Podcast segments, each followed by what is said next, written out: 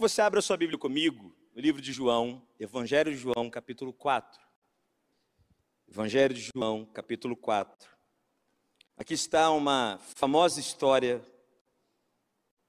que parece não se cansar de nos ensinar, que é a famosa história de Jesus e a mulher samaritana. João, capítulo 4, a partir do verso de número 9. A Bíblia diz assim: Então lhe disse a mulher samaritana: como, sendo tu judeu, pede de beber a mim, que sou mulher samaritana? Porque os judeus não se dão com os samaritanos. Replicou-lhe Jesus: Se conheceras o dom de Deus, e quem é, diga comigo, quem é? E quem é o que te pede? Dai-me de beber. Tu lhe pedirias, e ele te daria água viva. Respondeu-lhe ela: Senhor, Tu não tens com que atirar e o poço é fundo. Onde, pois, tens água viva? És tu, porventura, maior do que Jacó, o nosso pai, que nos deu o poço, do qual ele mesmo bebeu, e bem assim seus filhos e seu gado? Afirmou-lhe Jesus: Quem beber dessa água tornará a ter sede. Aquele que, porém, que beber da água que eu lhe der, nunca mais terá sede. Pelo contrário, a água que eu lhe der será nele uma fonte a jorrar para a vida eterna. Disse-lhe a mulher: Senhor, dai-me dessa água para que não tenha mais sede, nem precise vir aqui buscá-la. Disse-lhe Jesus: Vai, chama teu marido e vem cá. Ao que lhe respondeu a mulher: Não tenho marido. Replicou-lhe Jesus: Bem disseste, não tenho marido, porque cinco maridos já tiveste, e esse que agora tens não é teu marido. Isto disseste com verdade. Senhor, verso 19: Senhor, disse-lhe a mulher: Vejo que tu és o que, gente? Vejo que tu és profeta. Nossos pais adoravam nesse monte, vós, entretanto, dizeis que em Jerusalém é o lugar onde se deve adorar. Pula comigo no verso 24. Deus é espírito, e importa que os seus adoradores o adorem em espírito e em verdade. Eu sei, respondeu a mulher, que há de vir o Messias, chamado Cristo. Quando ele vier, nos anunciará todas as coisas. Disse-lhe Jesus: Eu o sou, eu que falo contigo.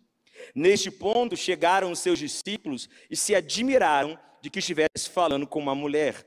Todavia, nenhum lhe disse que perguntas ou por que falas com ela.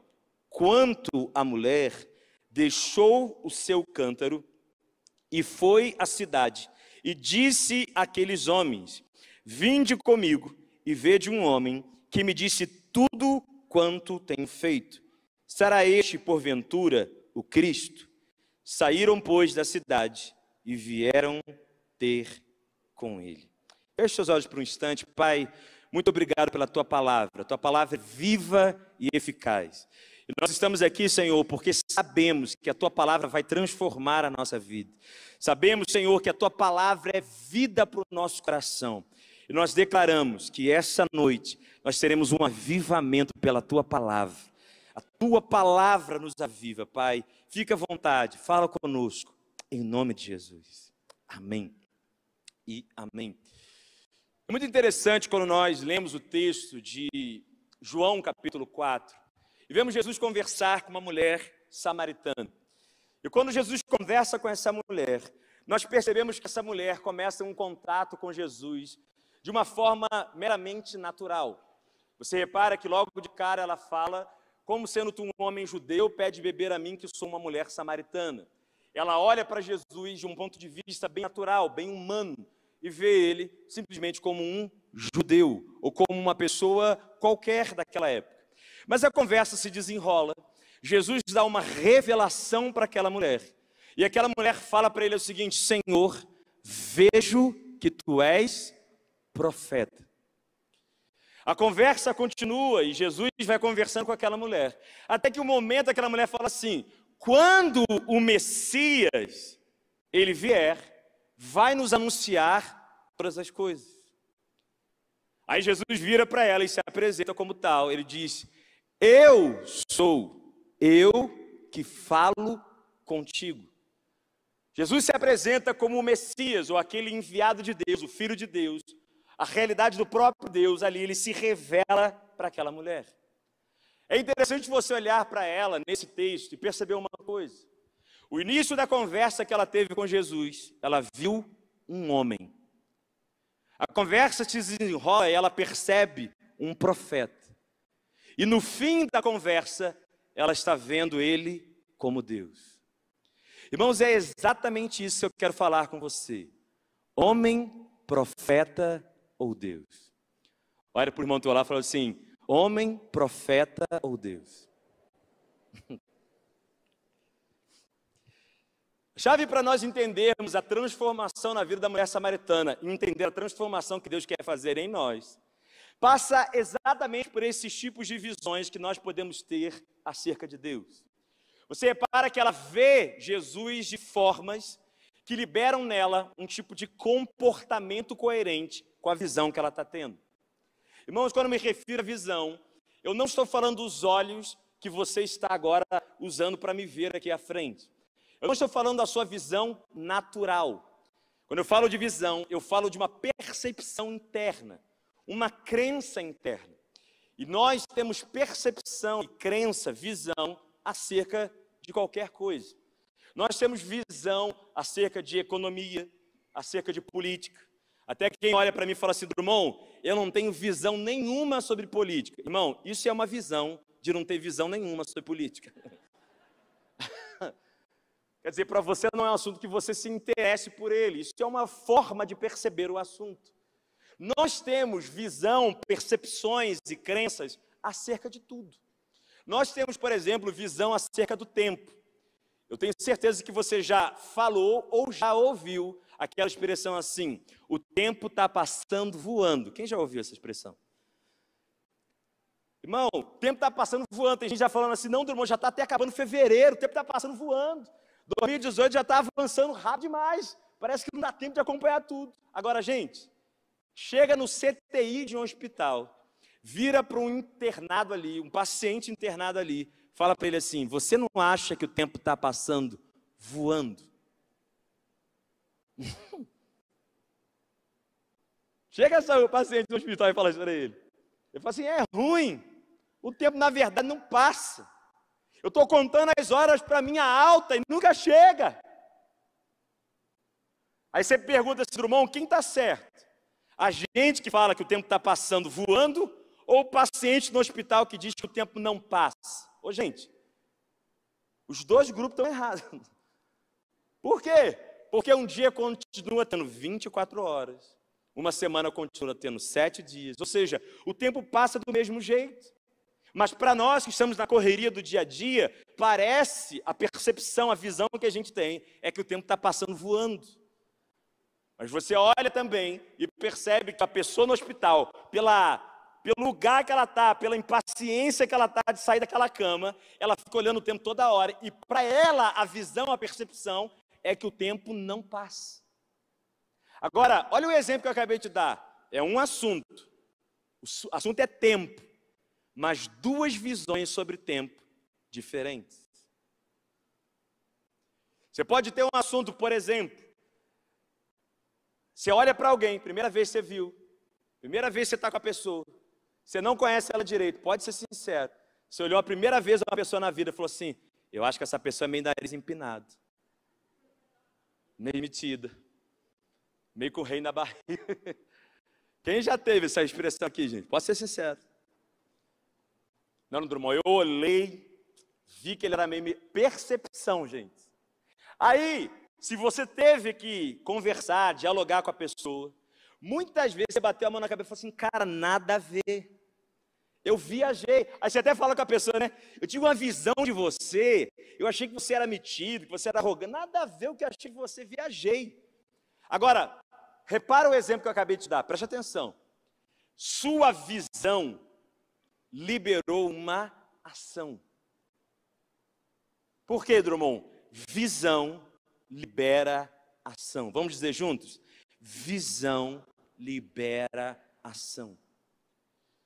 Se você olhou alguém e achou que essa pessoa era meio metida, nariz arrogante, nariz arrogante, Inventei uma expressão agora, né? Meio arrogante, meio metida. Você pode reparar, você ficou com os dois pés atrás e com uma postura mais crítica quanto à pessoa. Mas se ao conversar, a sua visão dessa pessoa mudou, repara que a tua ação acompanhou a tua visão. Drummond, por que você está dizendo isso? Você não apresentou o texto da mulher samaritana para a gente? Por que você está falando que visão libera ação? Por que você está dizendo isso?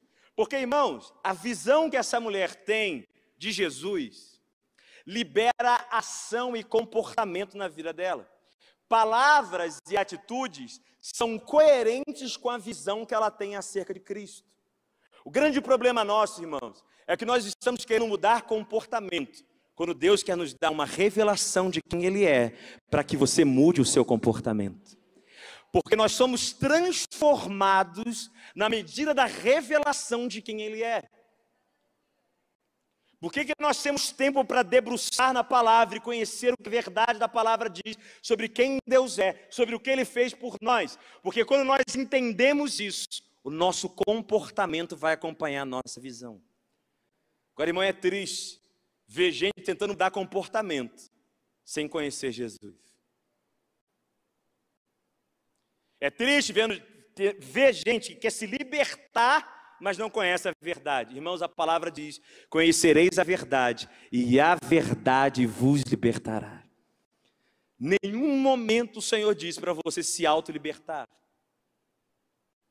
Ele nos chamou a um conhecimento, porque o conhecimento dele leva a gente a uma libertação e um comportamento diferente.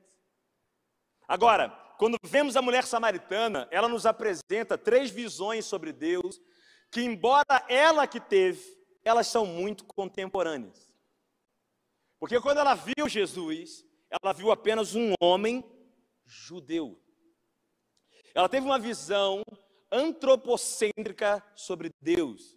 Ela viu um homem quando quem estava conversando com ela era o Deus encarnado. Ela viu o natural quando estava diante dela, o sobrenatural. E quando ela viu um homem judeu qualquer, Jesus até falou com ela: se você conhecesse quem te pede água e quem é o que está te pedindo, tu lhe pedirias e ele te daria água viva. Agora, quando ela olha para ele, então ela não conhece. A verdade, irmãos, é o primeiro contato que essa mulher está tendo com Jesus Cristo. E quando ela olha para ele, ela vê só mais um homem judeu. Drummond, mas como pode a nossa geração estar vendo Deus como homem? Será que isso é possível? Irmão, pensa comigo. Por que que Números capítulo 23, a Bíblia fala que o nosso Senhor diz algo muito forte? Deus diz algo, na minha opinião, que é chover molhado, é o óbvio do óbvio. Deus diz assim: Eu não sou homem para mentir. Ele diz: nem filho do homem para me arrepender, ou seja, voltar atrás. Agora, por que, que o próprio Deus tem que dizer para os homens: eu não sou homem? Eu não minto, eu não sou igual homem, eu sou Deus. Aí você diz, por que, Drummond, que Deus tem que falar isso? Porque o homem tem uma tendência de confundir Deus com os homens. Uma tendência enorme. Irmãos, começamos pela nossa criação, nosso pai e nossa mãe. Há uma tendência gigante de pessoas verem a Deus como vem o seu pai terreno. Como vem a sua mãe terrena, muita gente começa a transferir quase que inconscientemente a percepção de Deus como se fosse seu pai e sua mãe. Tem gente que não teve diálogo nem com o pai nem com a mãe direito. E tem uma dificuldade muito grande na hora de orar. Por quê? Porque muitas vezes a distância que ele sente do pai terreno é a mesma que ele acha que o pai celestial também está distante dele.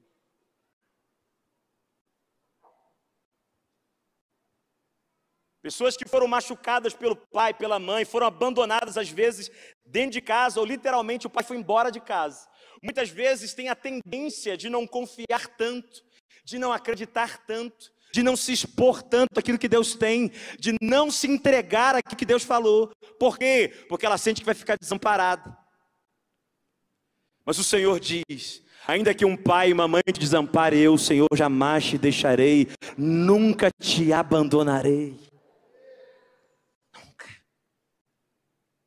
Não pensa bem, por mais que você tenha tido um bom pai ou uma boa mãe, o que eles são e o que eles fazem, irmãos, não se comparam ao nosso Pai Celestial.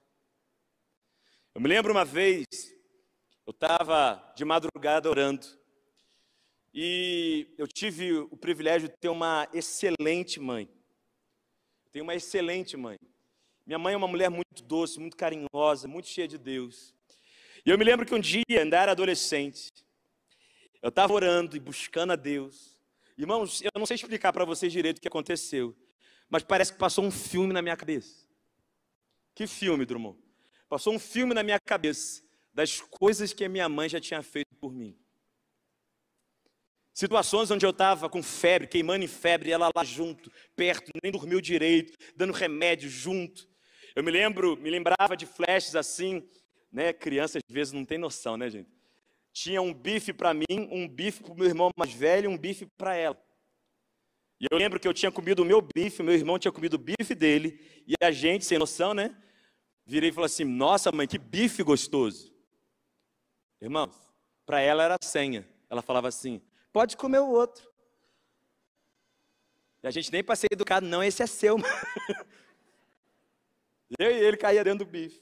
E ela, com uma satisfação, como assim, ela tivesse feito bife para ela. Aí eu vi daqui a pouco ela, com ovo, arroz e feijão misturando. Eu vi vários atos de amor da minha mãe, quando eu estava orando. Irmão, confesso para você, quando eu comecei a ver aquele filme na minha cabeça, eu comecei a chorar. Eu até esqueci que eu estava orando. Na verdade, eu comecei assim, Senhor, obrigado pela minha mãe, Senhor, abençoe. As lágrimas escorrendo e eu abençoando ela. Irmão, depois que eu chorei, que eu chorei, chorei de agradecer a Deus pela minha mãe. Deus falou assim: está vendo o amor da sua mãe? Tô. Não é nenhuma gota do oceano do amor que eu tenho por você. Nem precisa dizer que eu fiquei desidratado. seu pai e mãe bom, seu pai e mãe ruins. Deixa eu te dizer uma coisa. Eles não são modelo do pai que é Deus. Sabe por quê? Porque antes de ter teu pai e tua mãe, antes de ter Adão e Eva, Deus já era pai, Deus já era Senhor. Ele é um pai muito acima. Mas por decepções com os nossos pais, muitas vezes transferimos isso para Deus. Por que, que ele está dizendo, eu não sou homem para mentir? Porque homens mentem para você e por isso você não confia em mim, mas eu estou dizendo para você que eu não sou homem. Essa atitude natural, essa atitude carrasca dos homens, não tem nada a ver com o que eu faço por você. Irmãos, eu temo em dizer, e dói meu coração dizer, que tem muitos em nossa geração vendo Deus como homem, como essa mulher. Tem gente que repreende, fala para mim assim: não, Drummond, Deus é Deus, homem é homem. Então, irmão, quando um líder, uma pessoa machuca você, você se esfria com Deus? Porque se Deus é Deus e homem é homem, você pode até ficar triste pela atitude que alguém teve com você, mas esfriar com Deus não se justifica. Porque frustração com homens não justifica esfriamento com Deus. O que, que Deus tem a ver com isso? Ai, fulano, meu líder, meu pastor, fulano de tal falou comigo e eu desanimei, parei meu ministério, parei de orar, parei de buscar e Deus no céu, irmão, está assim, filho, mas eu estou contigo todos os dias até a consumação dos séculos. Ele fez isso com você, filho, mas eu morri no seu lugar por você. Por que, que nós confundimos tanto a figura de Deus com a figura de homens? Tem muita gente vendo Deus como um homem. Irmão, o homem judeu trataria ela mal. Por isso que ela estava assustada de Jesus pedir água para ela. Porque homem judeu, você viu o texto, os judeus não se davam com os samaritanos. Havia uma rixa étnica e religiosa entre eles. Então ela achou que ele teria o mesmo preconceito que um homem tinha. Por quê? Porque é assim que um homem judeu tratava mal um samaritano. Mas Deus não te trata mal como os homens podem te tratar, irmão. Deus é maior. Fala para o seu irmão assim: olha, Deus é maior do que tudo.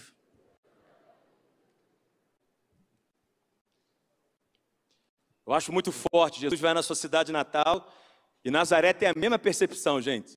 Quando Jesus chegou na Nazaré, ele foi criado em Nazaré. Ele tinha um ofício de ser carpinteiro. Quando ele chega em Nazaré, o pessoal olha para ele, ouve ele falar, e ao invés de dar glória a Deus, de abraçar a mensagem, fala assim: lá em Marcos 6, verso 3, diz assim: Não é esse o carpinteiro? Filho de Maria, filho de José, não estão aqui conosco os seus irmãos e as suas irmãs? E a Bíblia diz que se escandalizaram nele. Aí Jesus disse: Não há profeta sem honra, senão na sua casa. E diz que Jesus não pôde fazer ali nenhum milagre, porque estava admirado da incredulidade deles. Agora, gente, quem estava chegando lá era o rei da glória. Mas o que, é que eles viram? Um carpinteiro. A visão libera o que, gente? Visão libera o que? Ação. Como eles não viram o rei da glória, viram um carpinteiro que foi criado com eles, ou seja, um homem qualquer, desonraram, porque a visão que nós temos libera ação. E a ação foi de desonra, de incredulidade, de não acreditar no que ele estava fazendo e falando. O trágico dessa história é que diz o texto em Marcos 6 que Jesus não pôde fazer ali nenhum milagre. Irmãos, isso é muito sério. Porque a visão que eu tenho de Jesus me leva a agir quanto a Ele. E a minha ação quanto a Ele faz Ele poder ou não agir na minha vida. Pega isso aqui. A visão que eu tenho de Jesus me leva a agir quanto a Jesus. E a ação que eu tenho me leva a receber ou não de Jesus. Você pode ver momentos de aula do carisma, ou momentos do culto carisma open, como sendo mais um momento natural. Você pode chegar aqui, irmãos, e achar que esse momento que é sobrenatural é natural. Agora você também pode estar aqui e falar assim, Drumão, eu não vejo, mas eu percebo no meu coração, Deus está presente aqui, minha vida vai mudar essa noite. Irmão, isso é uma visão. Se você tem essa visão desse culto, há uma ação de adoração, há uma ação de oração, há uma ação de rendição que vai te levar a receber de Deus. Quem está entendendo o que eu estou falando aqui? Deus quer tocar na nossa visão, para assim haver mudança em nossa, nossa ação, nosso comportamento. Irmão, a gente pode olhar o prato de comida que a gente almoça e janta e falar assim: isso aqui é natural, trabalho o mês inteiro para ter essa comida, é fruto do meu esforço. Ou você pode olhar o mesmo prato de comida e falar assim: essa comida vem das mãos do meu Senhor, Ele é o meu provedor podemos olhar coisas sobrenaturais como naturais. Podemos olhar coisas incomuns como comuns. E me entenda e me escute. Quanto mais você acha algo comum, mais você vai ter uma ação de banalização. Irmãos, isso é terrível. Porque nós começamos a vacilar em algo que é muito importante para a fé cristã, que é a forma com que fazemos as coisas. O problema de Davi, irmãos, não era trazer a arca da aliança de volta. Trazer a arca da aliança era certo. Davi estava fazendo certo, trazer a arca da aliança de volta. Só que ele, ao invés de trazer a arca da aliança nas varas, em cima dos ombros dos sacerdotes, a forma que ele faz é colocando a, a arca da aliança numa carroça de bois. E nós conhecemos o que aconteceu. A carroça, a, a arca da aliança cai da carroça. Usar o sacerdote coloca a mão e morre. Me escute, preste atenção no que eu vou dizer. O grande problema nosso não é só o que fazemos, mas a forma com que fazemos. Pega isso aqui. Era certo trazer a arca da aliança, com certeza, mas a forma não era na carroça de bois, era no ombro dos sacerdotes que a arca tinha que ser transportada. Nós às vezes olhamos o que estamos fazendo, mas e a forma com que nós estamos fazendo? Tem muita gente morrendo na igreja, não é pelo que faz, mas pela forma com que faz. Tem muita gente morrendo, irmãos, não é pelo que faz, mas pela forma com que faz. Gente que às vezes está no ministério, trabalhando na igreja, fazendo coisas para Deus, mas se acostumou e banalizou o que é incomum e começou a ter uma forma banalizadora. E isso, irmãos, levou essa pessoa a morrer na sua postura. A mulher viu Jesus só como um homem. Repara a fala dela, irmão, só falou abobrinha, gente. Essa mulher só falou bobagem. Só bobagem. Ela diz assim: És tu, porventura, maior que o nosso pai Jacó, que nos deu esse poço? Imagina Jesus pensando assim: se eu sou maior que Jacó, minha filha. Senhor, o poço é fundo, não tem com que tirar. Como é que o senhor vai tirar água, irmão? Ele criou todas as coisas. Colossenses 1 diz que nele foram criadas todas as coisas, que eram visíveis, que eram invisíveis. Agora, essa mulher só falou bobagem, se ele era maior que Jacó, se ele não tinha um cântaro para tirar água de lá. Por quê? Porque quando você não conhece a Deus, você só fala bobagem. Quem vê Deus como homem, como natural, irmão, só fala bobagem. Irmão, você escuta a fala, você vê a visão. A pessoa fala assim, ai, não sei se Deus me ama. Essa fala, irmão, bobagem. Ah, eu acho que Deus não me ama mais, já fiz tanta coisa errada.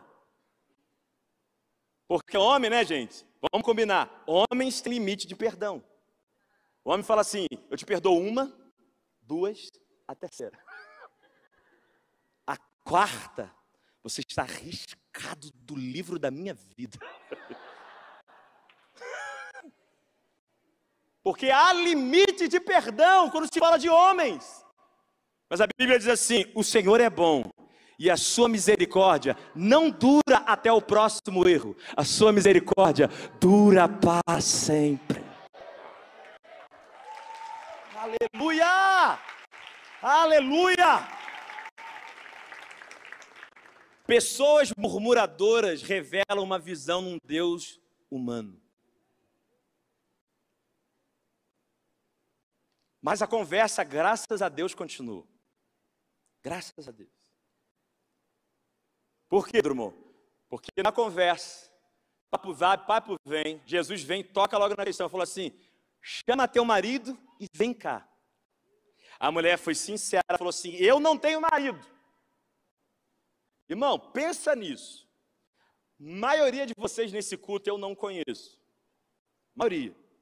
Imagina que eu chegue para um irmão, para alguém aí e fala assim: chama teu marido e vem cá, para uma irmã chama teu marido e vem cá. A irmã vira para mim e fala assim, pastor, não tenho marido não. Aí eu falo para ela assim, já tiveste sete, né?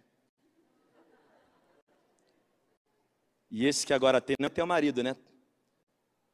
Imagina, eu nunca vi a irmã falar um negócio desse, a irmã falou assim, Pô, pastor, tu sabe até o número sete.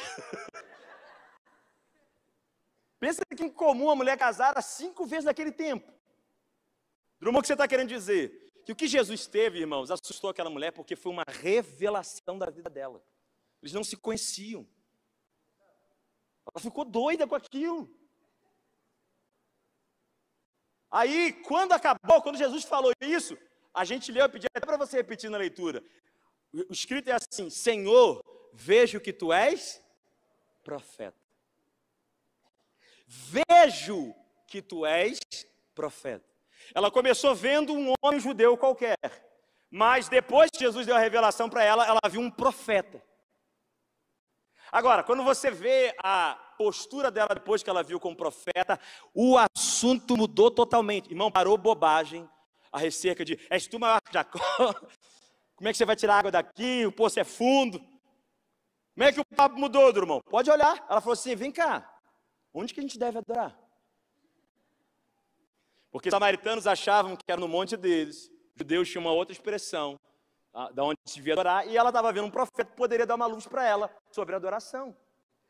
Irmão, repare uma coisa: a visão, ela libera ação. E a ação, as palavras ditas no início, refletiam a visão que ela tinha de Jesus como um homem. Quando ela viu como profeta, a fala dela revelou também a visão dele como um profeta. O papo mudou radicalmente. Agora, o que é muito forte dizer aqui, irmãos, é que ela não está vendo Jesus mais como um homem. Agora, essa visão dele como profeta ainda não é uma visão dele precisa e divina. Por que, que ela pede a opinião dele sobre adoração? Porque a opinião do profeta naquela época era muito respeitada. Um profeta era ouvido, ela queria saber. E como ela estava vendo a revelação na vida dele, falou assim: Eu quero saber a opinião dele sobre a adoração. Agora, repara uma coisa. No início ela só fala bobagem, mas quando ela viu Jesus como profeta, ela quer saber a opinião dele sobre adoração. Embora o papo tenha melhorado, repare uma coisa: ela nem vê ele como um homem qualquer, mas nem vê ele como um Deus a ser adorado e o coração rendido. Ela vê ele no meio, como um profeta. Como seria para nós ver Deus como um profeta? Exatamente isso.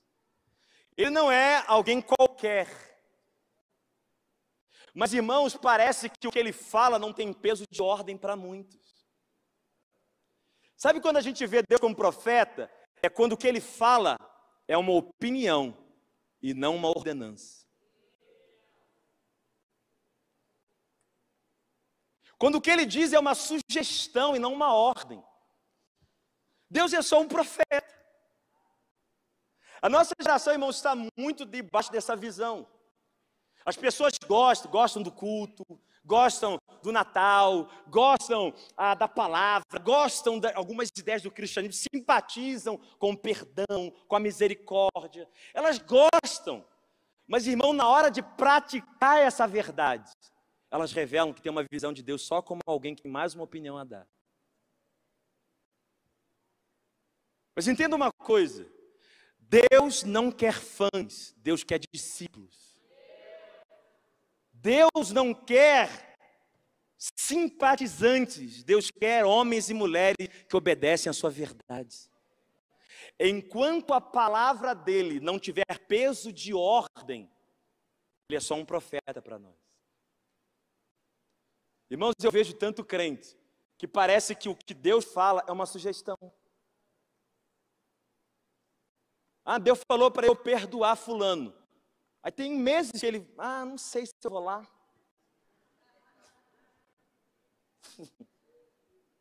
Sabe como se Deus fosse um negócio assim tranquilo. Faço ou não faço, sei lá. Parece que amar para algumas pessoas, irmãos, é uma alternativa. Amar fulano. Letra A. Quem sabe se ele for bonzinho. Letra B. Quem sabe ele se rastejar e pedir perdão. Parece que o que Deus diz tem peso apenas para ser admirado e não para ser vivido. Irmãos, qual é o princípio bíblico que você admira, mas não vive? Porque muitos cristãos se escondem através da admiração para nem banalizar quem Deus é, mas também nem se render como Senhor. C.S. Lewis tem uma frase que eu gosto muito. C.S. Lewis certa vez escreveu: perdoar, de uma forma bem irônica, né? Ele disse assim: perdoar é uma excelente ideia até que o crente tenha que fazê-lo. A ironia do C.S. Lewis é o seguinte: perdoar para o cristão é uma excelente ideia, até que ele tenha que perdoar alguém. Você fala de perdão para a pessoa, ela fala assim: é, perdoar é de Deus, é bênção. Aí quando alguém pisa no calo e vai contra ele, ele fala assim: hum, é bonito, né? Mas para viver só Jesus. Eu acho essa frase tão bonita e tão religiosa. Só Jesus para fazer isso. Já ouviu? Quem já ouviu só Jesus? Só Jesus para perdoar quem crucifica ele, irmão. Só Jesus. Agora, irmão, a Bíblia diz quando o Espírito Santo veio sobre ele na forma de uma pomba, ali Deus ungiu a Jesus de Nazaré com o Espírito Santo e com poder. Ele começou a fazer obras. E não apenas obras milagrosas, mas obras, irmãos, de vida, de caráter. Foi o Espírito Santo que habilitou ele a fazer tudo o que ele fez. Ele fez pelo Espírito. O primeiro guiar do Espírito Santo foi levando ele para o deserto.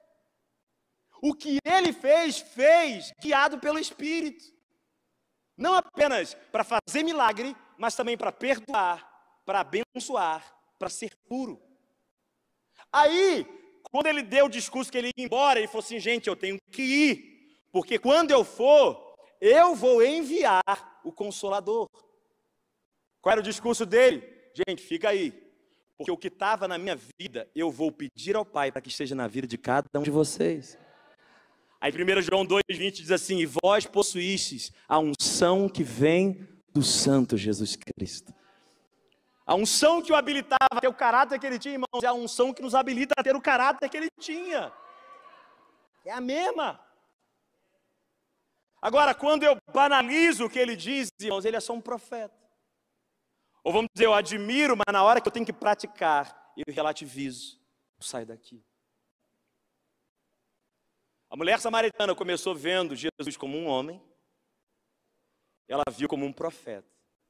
Mas, irmão, o que está para acontecer é demais. Porque Jesus vai falando, vai falando, vai falando sobre adoração em espírito, espírito em verdade. Barará. Daqui a pouco a mulher, irmão, a mulher fala assim: quando o Messias vier, ele vai me anunciar tudo. Por que, que eu estou chamando a atenção para você para esse texto? Porque, irmãos, os religiosos da época queriam muito que Jesus se revelasse como Messias. Perguntavam para ele, fariseus, saduceus, perguntavam para ele, quem você é? E pouquíssimas ou raríssimas vezes Jesus fala quem ele é. Agora, a classe religiosa não teve o privilégio de ouvir ele dizer: Eu sou o Messias. Quem teve o privilégio de ouvir da boca dele que ele era o Messias? Uma mulher que casou cinco vezes, estava num sexto relacionamento, tudo errado. Do irmão que você está dizendo, que quando Jesus confrontou ela e falou assim: chama o teu marido, ela não mascarou, ela falou assim: eu não tenho marido. Jesus elogiou, Jesus disse: bem disseste. Ou seja, aquela mulher não mascara que ela não tem marido ela é clara em dizer: Eu não tenho marido. Escute o que você vai ouvir, irmão. Redundância total, né? Vamos subir para cima já já. Mas Deus prefere se revelar a pessoas sinceras do que a pessoas religiosas. Quem se revela acabará tendo revelação de Deus. Quem se mostra acaba vendo Deus se mostrar para ele. Quem rasga o peito e diz como está, vai ver o Senhor dizer: Eu sou. Mas gente mascarada, mentirosa, não terá revelação de quem Ele é. Pessoas que às vezes estão até com o microfone na mão pregando, irmãos, e com uma vida toda destruída. Parece que a pessoa tem revelação de Deus, mas ela está a anos de distância do que é saber quem Deus é. Porque não se desnudam, não se rasgam, não são sinceras. A sinceridade é o ambiente da revelação de Deus. A sinceridade. Jesus se revela e diz: eu sou eu que falo contigo. Irmão, depois disso, os discípulos chegam, que eles foram comprar comida na cidade. Eles chegam. Irmão, se quando ela viu um homem, ela falou a babrinha. Se quando ela viu um profeta, ela pediu a opinião dele. Quando ela viu ele como Deus, irmão, não há uma palavra da mulher samaritana. Não se ouve mais. Não se ouve essa mulher dizer na dica, na dica de nada. Durma, o que, que ela fez? Ela foi com o vaso, não o púlpito, né? Ela foi com o vaso, cântaro, pegar água. O cântaro ficou ali, papo vem, papo vai com Jesus. Agora, gente, para nós, para nós, que somos a geração que tem água encanada, a gente talvez não entenda a seriedade da coisa. Quando você abre a torneira na sua casa e desce a água, irmãos, é muito fácil para nós hoje termos a água. Você vai no seu chuveiro, quer tomar um banhozinho, você vai lá, vira o registro e a água cai. Mas o tempo bíblico, gente, não tinha água encanada. Para a pessoa beber água, tomar banho, lavar as mãos, ela tinha que pegar o cântaro e ir lá no poço pegar água para a subsistência dela, porque a gente sabe que água é necessidade básica do ser humano. Só que ela vai com o cântaro para pegar a água, que é a necessidade básica dela. Só que quando ela ouve Jesus dizer: Eu sou, eu que falo contigo, eu só consigo imaginar um cenário. Os discípulos chegam comprando comida, aquela mulher, olhando ele.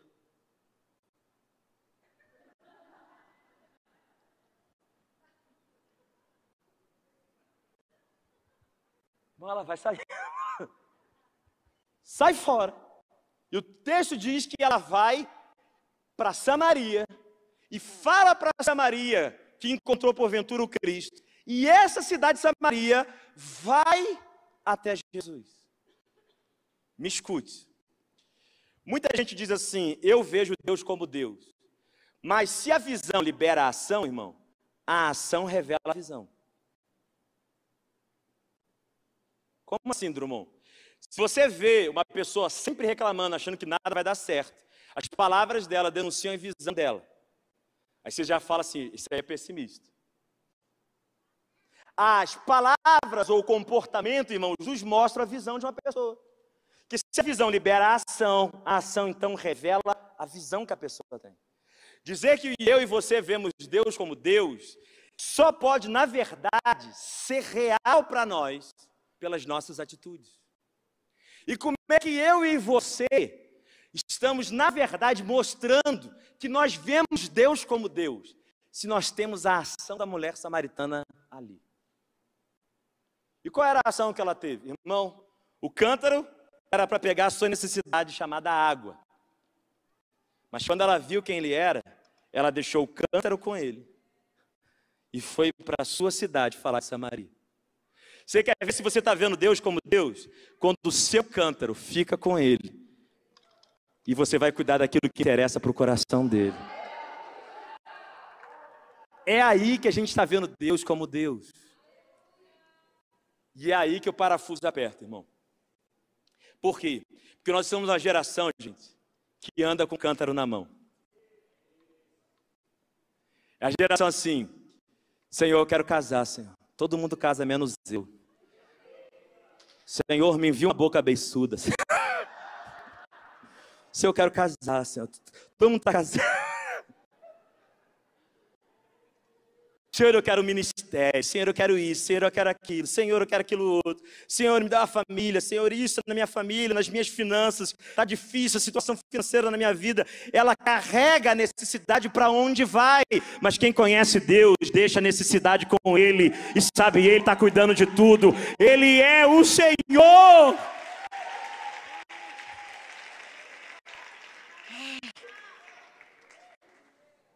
Ele está cuidando de tudo para você, no carisma, nesse lugar da tua casa, irmão.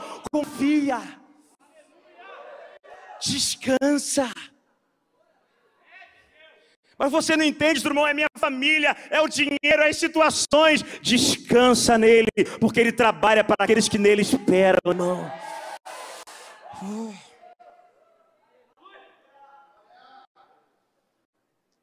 Ah, tá tudo tão caótico à minha volta. Mas eu sei que o meu redentor vive. Eu sei que aquele que começou a boa obra, que me chamou para este lugar, também vai continuar essa boa obra, e ele só vai descansar quando ele terminar essa boa obra.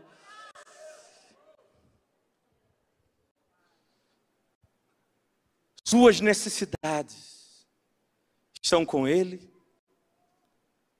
ou estão na sua mão? Isso revela qual é a visão que você tem dele. Por um lado, ela deixou o cântaro com Jesus. Mas por outro lado, irmãos, ela teve uma ação maravilhosa. Ela foi cuidar que Samaria conhecesse. Crentes que não têm desejo de fazer Deus conhecido, ainda não veem Deus como Deus, gente.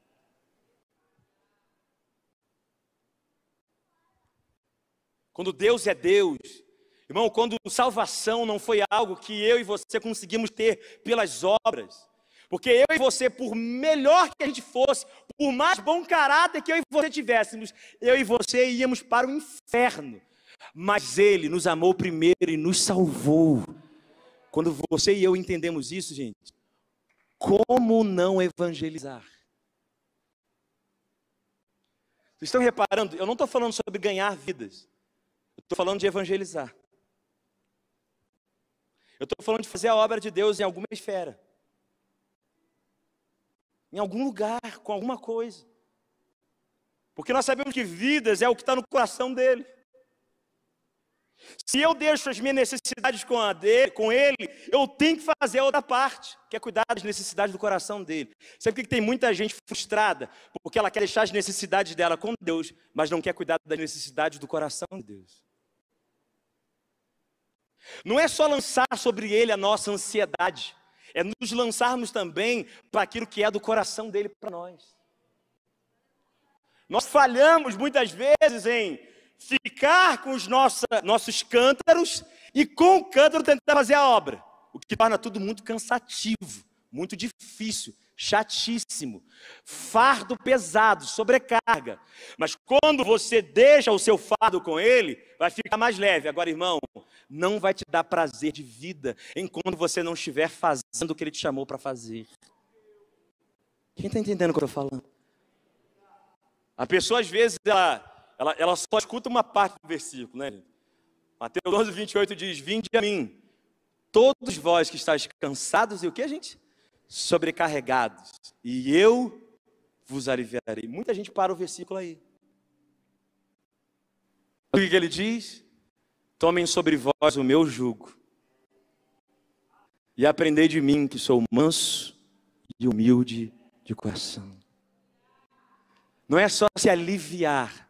Se alguém aqui cansado desanimado, você vai receber um renovo sobrenatural da parte de Deus hoje. Mas entenda, irmão, Ele quer te levar para tomar o jugo dele, que é o que? Pessoas rendendo a Ele.